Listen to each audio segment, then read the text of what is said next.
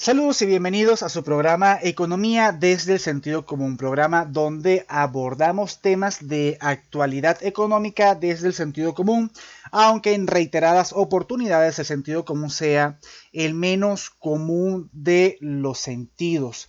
Recordemos que para las personas que nos están siguiendo vía Anchor, y vía Google Podcast. Este programa se transmite los días lunes y los días jueves a través de mi cuenta personal de Instagram, Oscar J. Torrealba H. Y los días martes y los días viernes a partir de las 7 de la mañana vía Anchor y vía plataformas que emiten estos podcasts. Vamos a comenzar con este, esta noticia que nos trae Finanzas Digital que titula Banco Central de Perú mantiene la tasa, la tasa de interés en mínimo histórico por cuarto mes consecutivo. El Banco Central de Perú mantuvo este jueves por cuarto mes consecutivo su tasa de interés clave en un mínimo histórico de 0.25%, ratio que se mantendría por un periodo prolongado mientras persistan los efectos negativos de la pandemia sobre la inflación y sus determinantes, dijo el organismo. El Banco Central en abril eh, redujo en abril la tasa clave en 100 puntos básicos al nivel más bajo entre los países emergentes en busca de impulsar la economía afectada por una cuarentena debido al brote del coronavirus que frenó la actividad productiva. Estaba yo leyendo algunos informes publicados por, realmente dos informes, uno publicado por la CEPAL, otro publicado por el Banco Interamericano de Desarrollo, y se comentaba que Latinoamérica tiene poca maniobra en términos de política monetaria. ¿Por qué razón? Porque no es, no es reciente que la región latinoamericana ha tratado de reactivar la economía de la región o la economía de, sus países. O sea, cada banco central ha tratado de reactivar su economía mediante política monetaria. En este caso estamos hablando de reducción de tasas de interés. Yo no soy amigo de las reducciones de tasa de interés y creo que de hecho eso lo que genera es una distorsión intertemporal porque hay que entender qué significa la tasa de interés.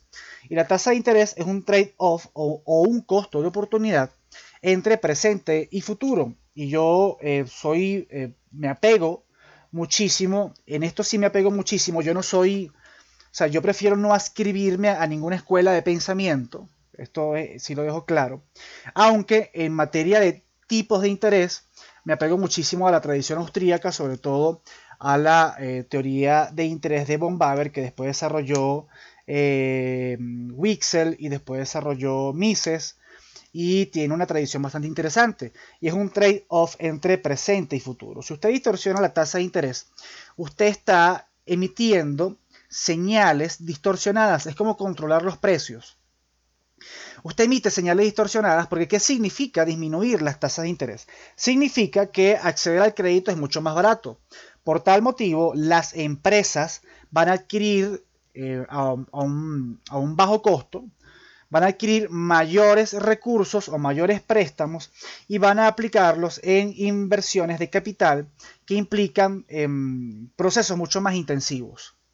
Entonces, el, estimular a la economía mediante la reducción de tasas de interés tiene efectos contraproducentes en el mediano y largo plazo, precisamente porque esto eh, genera efectos contraproducentes o, emite señales equivocadas tal como cuando en una economía se eh, realiza una política de control de precios, se emiten eh, señales equivocadas. Recordemos que el sistema de precios emite señales y permite una coordinación espontánea entre los agentes económicos de una economía. ¿Qué ocurre además en la región latinoamericana? Que en el caso, por lo menos de Perú, ya Perú pierde maniobra, maniobra de política, en este caso de política monetaria. Entonces, prácticamente todos sus esfuerzos, si quiere realmente recuperar su economía, no solamente durante esta crisis pandémica, sino post pandemia, si quiere recuperar su economía, va a tener que, eh, digamos, dirigir sus esfuerzos hacia cambios profundos en materia estructural y en materia institucional, donde la región latinoamericana tiene grandes carencias. Eh, no, no, hay maniobra en términos monetarios porque la tasa de interés se encuentra en mínimos históricos. Entonces, ¿qué, más puedes disminuir la tasa de interés? No la puedes disminuir más. no, no puedes generar estímulos en ese sentido. Entonces los cambios tienen que ir en materia institucional, donde a pesar de que Perú ha sido un ejemplo macroeconómico, o así lo han denominado muchos economistas, no escapa Perú de los males de la región latinoamericana. Seguimos con noticias y titula Banca y negocios, recomendaciones de seguridad para personas y empresas sobre el manejo de dólares en efectivo.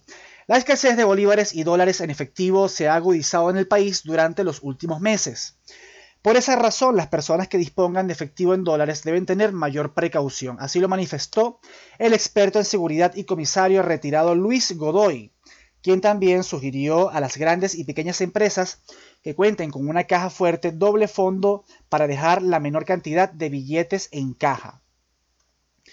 Godoy en entrevista para el diario 2001 manifestó que las personas que estén utilizando dólares en efectivo para pagar deben prestar mucha atención a todo su entorno. El comisario expresó que es evidente que la gente no debe mostrar el efectivo que tiene y esto ha sido una recomendación de toda la vida. Tienen que distribuirse en su casa y en la empresa donde está o en el lugar en el que le dieron el dinero en diferentes partes de la vestimenta y solo dejar el sencillo para pagar lo que tenga que pagar. Y aquí yo me atrevería a decir, y hay que decirlo con toda responsabilidad, que aquí hay que cuidarse hasta de la policía porque son muchísimas las denuncias de personas, de ciudadanos, que han manifestado que la policía te para y cuando te ve billetes en tu cartera te dicen que usted no puede tener esos billetes y te los roban porque eso no tiene otro nombre. Entonces en Venezuela la policía te roba y eso no es ningún secreto. Entonces estas recomendaciones que hace el señor Luis Godoy para Em, banca y negocios, en entrevista replicada realmente por, por Banca y Negocios, porque la, entrevista fue para el diario 2001, recomienda distribuirse los billetes en diferentes partes de la vestimenta, no tener el dinero en un solo lugar. Em, son, digamos, eh, precauciones para evitar el robo. Eh, y lamentablemente en Venezuela vivimos esta, esta triste y lamentable realidad de funcionarios públicos, en este caso policía y guardia nacional, eh, robando a los ciudadanos, diciéndole a las personas que no pueden tener dólares en su bolsillo, no pueden andar con divisas, cosa que es totalmente errada porque en Venezuela se eliminó la ley de ilícitos cambiarios desde el año 2018, así que si un policía lo para y le dice que no puede tener dólares, pues sencillamente lo quiere robar, no tiene otra, otra justificación. Y eso hay que tenerlo en cuenta.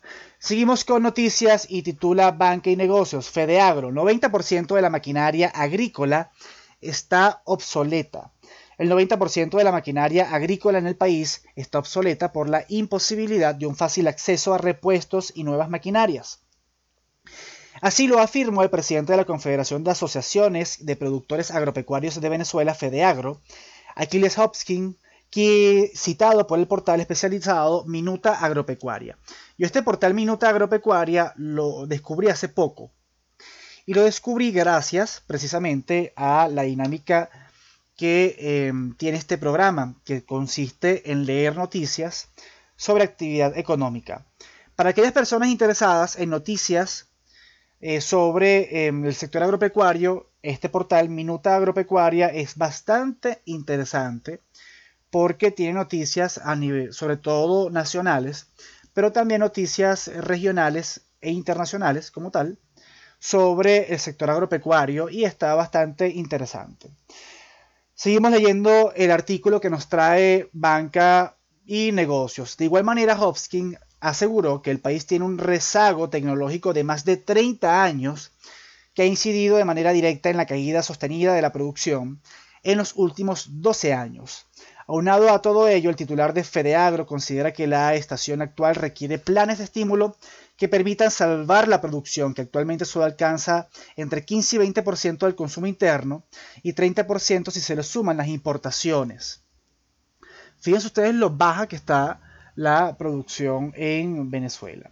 Lamentablemente el campo venezolano pasó de abastecer 70% del consumo nacional de alimentos a, en este momento, en el mejor de los casos, abastecer el 20% de lo que debería ser de lo que debería ser el consumo de alimentos de los venezolanos. 90% de la maquinaria agrícola se encuentra obsoleta, eh, denuncia Fedeagro. Seguimos con Banca y Negocios que titula Conozca la reforma tributaria de emergencia que plantea la Cámara de Caracas contra la COVID-19. El presidente de la Cámara de Caracas, Leonardo Palacios, con quien he compartido, em, con quien tenido el gusto y el placer de compartir panel, hizo siete propuestas para reactivar la actividad económica de manera urgente, así como el gobierno decretó la alarma sanitaria debe decretar la empresarial. Cierre de industrias, comercios y prestadores de servicios generará desempleo, escasez, inflación y mayor deterioro de la calidad de vida. En su cuenta de Twitter, el abogado tributarista y ahora presidente del gremio del comercio en la capital propuso concretamente 1. Racionalizar exigencia de pago de impuestos anclados en rentabilidad. 2. Castigar gestión administrativa fiscalizadora agresiva suspender suspensión semanal de la declaración del IVA, eliminación de anticipos de IVA e impuestos sobre la renta, derogatoria de impuestos a los grandes patrimonios y reducción del impuesto a las grandes transacciones financieras, armonización real, que no es un incremento disfrazado de impuestos, mayor y mejor información para evitar discreción, em, consecuentemente agresividad y abuso de los fiscales, actuantes con el apoyo de la fuerza pública lesionando derechos de empresas y consumidores. Disminuir la depredación fiscal es básicamente lo que está proponiendo Leonardo Palacios en estas siete propuestas. Realmente los países del mundo, del globo, han aplicado políticas de estímulo fiscal, entre ellas la disminución Em, aplazamiento o sencillamente exención de impuestos por el tema del COVID-19. ¿Con qué razón? Con, el fundamento de que las personas tengan mayores recursos con los cuales hacer frente a esta crisis pandémica.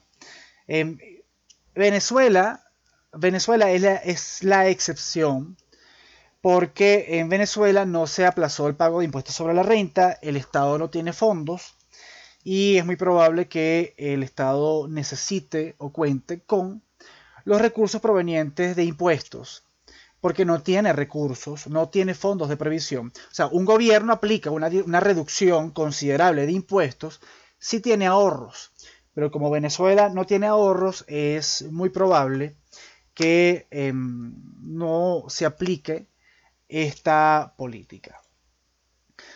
Banking Negocios titula, Sunde confirma sanciones a 156 colegios privados. La Superintendencia de Defensa de los Derechos Económicos y Sociales, que a mí no, no defiende mis derechos económicos y sociales, anunció este sábado 15 de agosto que resolvió finalmente sancionar a 156 colegios privados de 200 que ha inspeccionado en todas las zonas educativas del país por presunto incumplimiento de las resoluciones 114 y 0027 que establecen la fórmula para el ajuste de matrícula y mensualidad.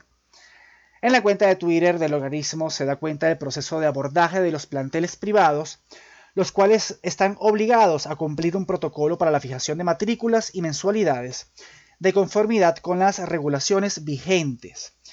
Los colegios sancionados deberán ajustar sus cuotas a los previstos en las normas luego de una evaluación simple de sus estructuras de costos.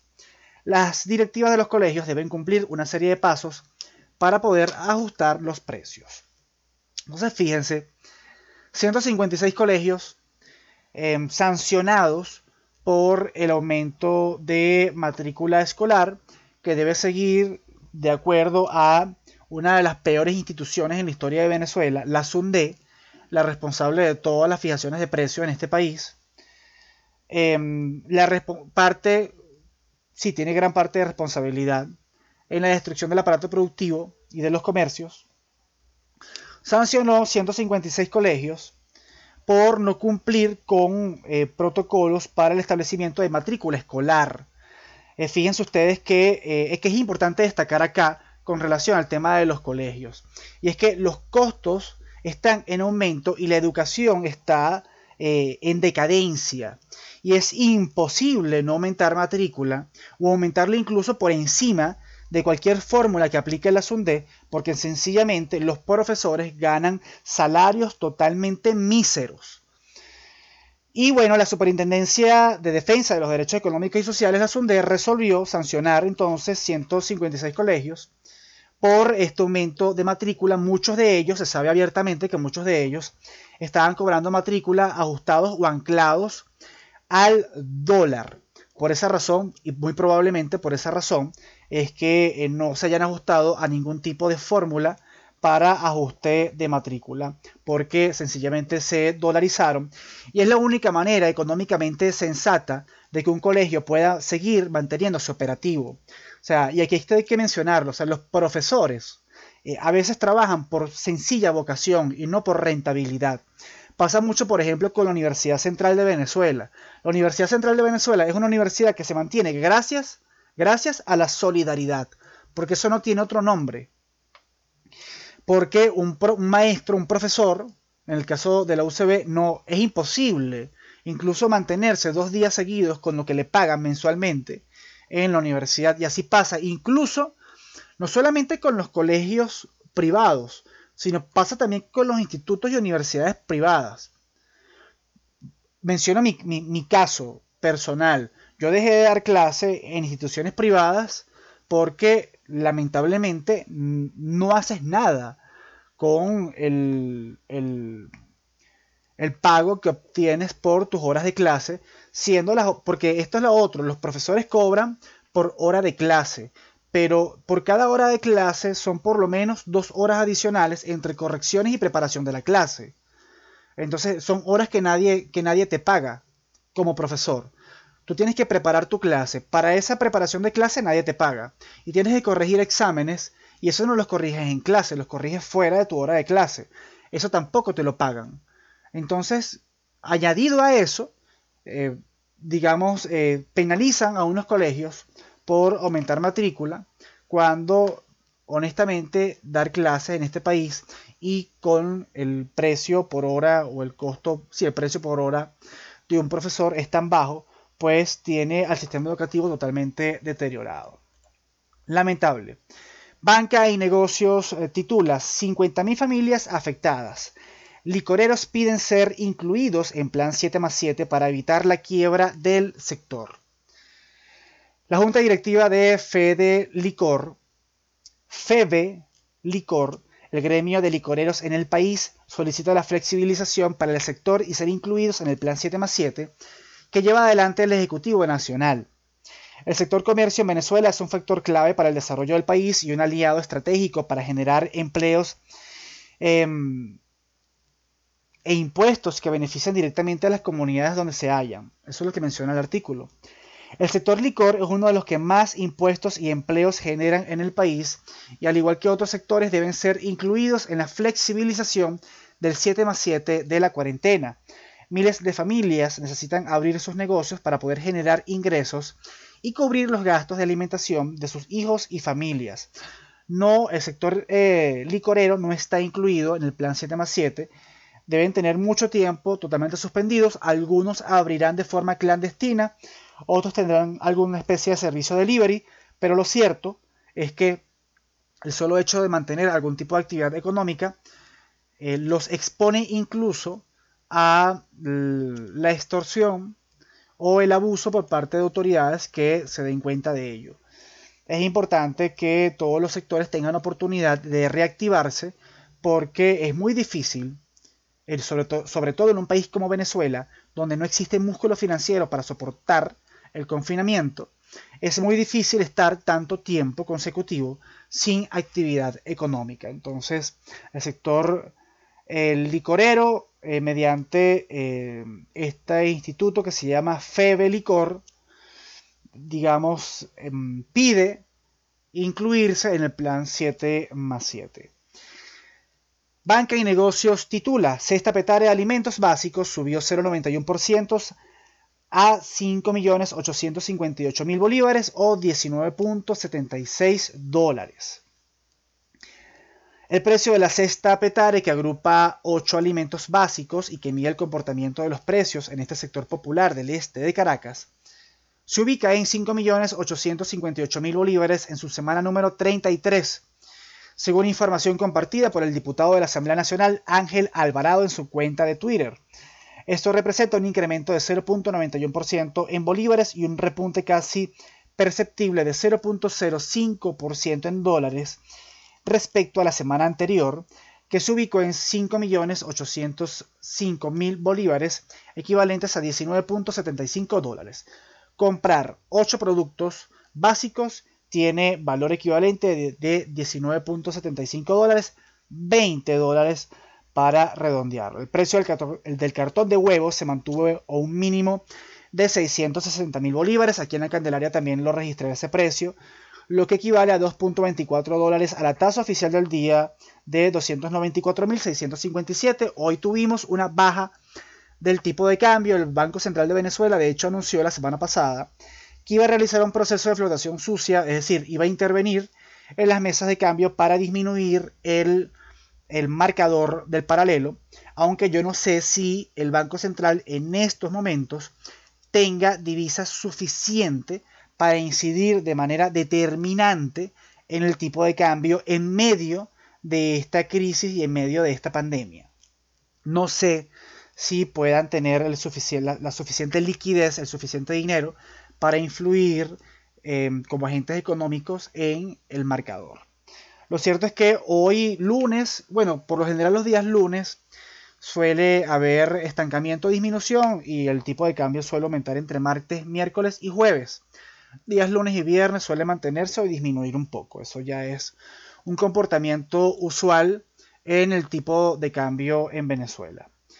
Fíjense ustedes esta noticia. Banca y Negocios titula Ministerio de Comercio. 80% de la economía se activó en semana de flexibilización. Un 80% de los sectores económicos se activaron durante la semana de flexibilización del 10 al 16 de agosto, informó la ministra de Comercio Nacional, Eneida Laya.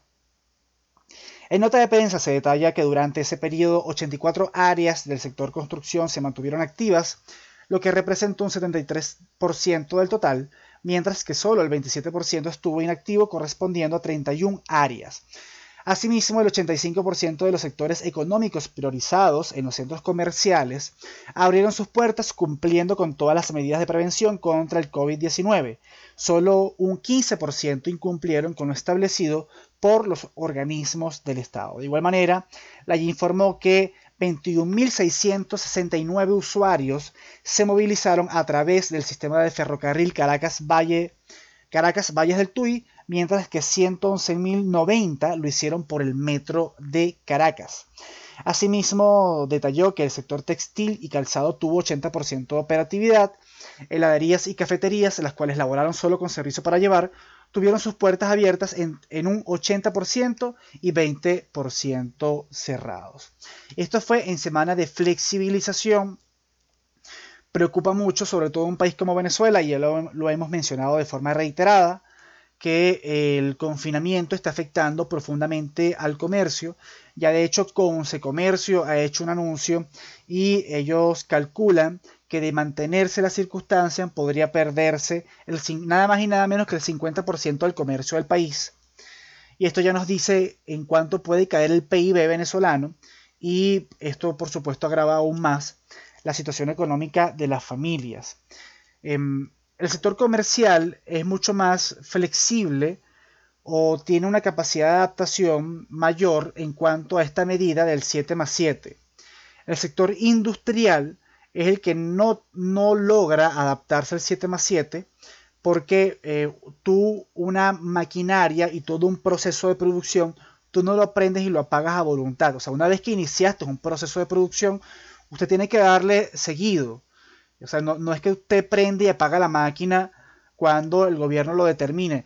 No ocurre igual con el sector comercial y esto incluso depende, bueno, los bienes esenciales se salva, pero el sector comercial sí puede digamos, suspender sus actividades em, semanalmente, o sea, una semana sí y una semana no. Puede jugar con esa intermitencia, además que puede trabajar vía, vía online, vía a través del servicio de delivery o utilizando las redes sociales. No pasa tampoco con el sector industrial. Usted no puede producir vía Instagram, por ejemplo. Ya para concluir este programa de hoy, vamos a comentar esta siguiente noticia que también es un poco curiosa, que nos trae Banca y Negocios, que titula Venezuela, el país sin billetes.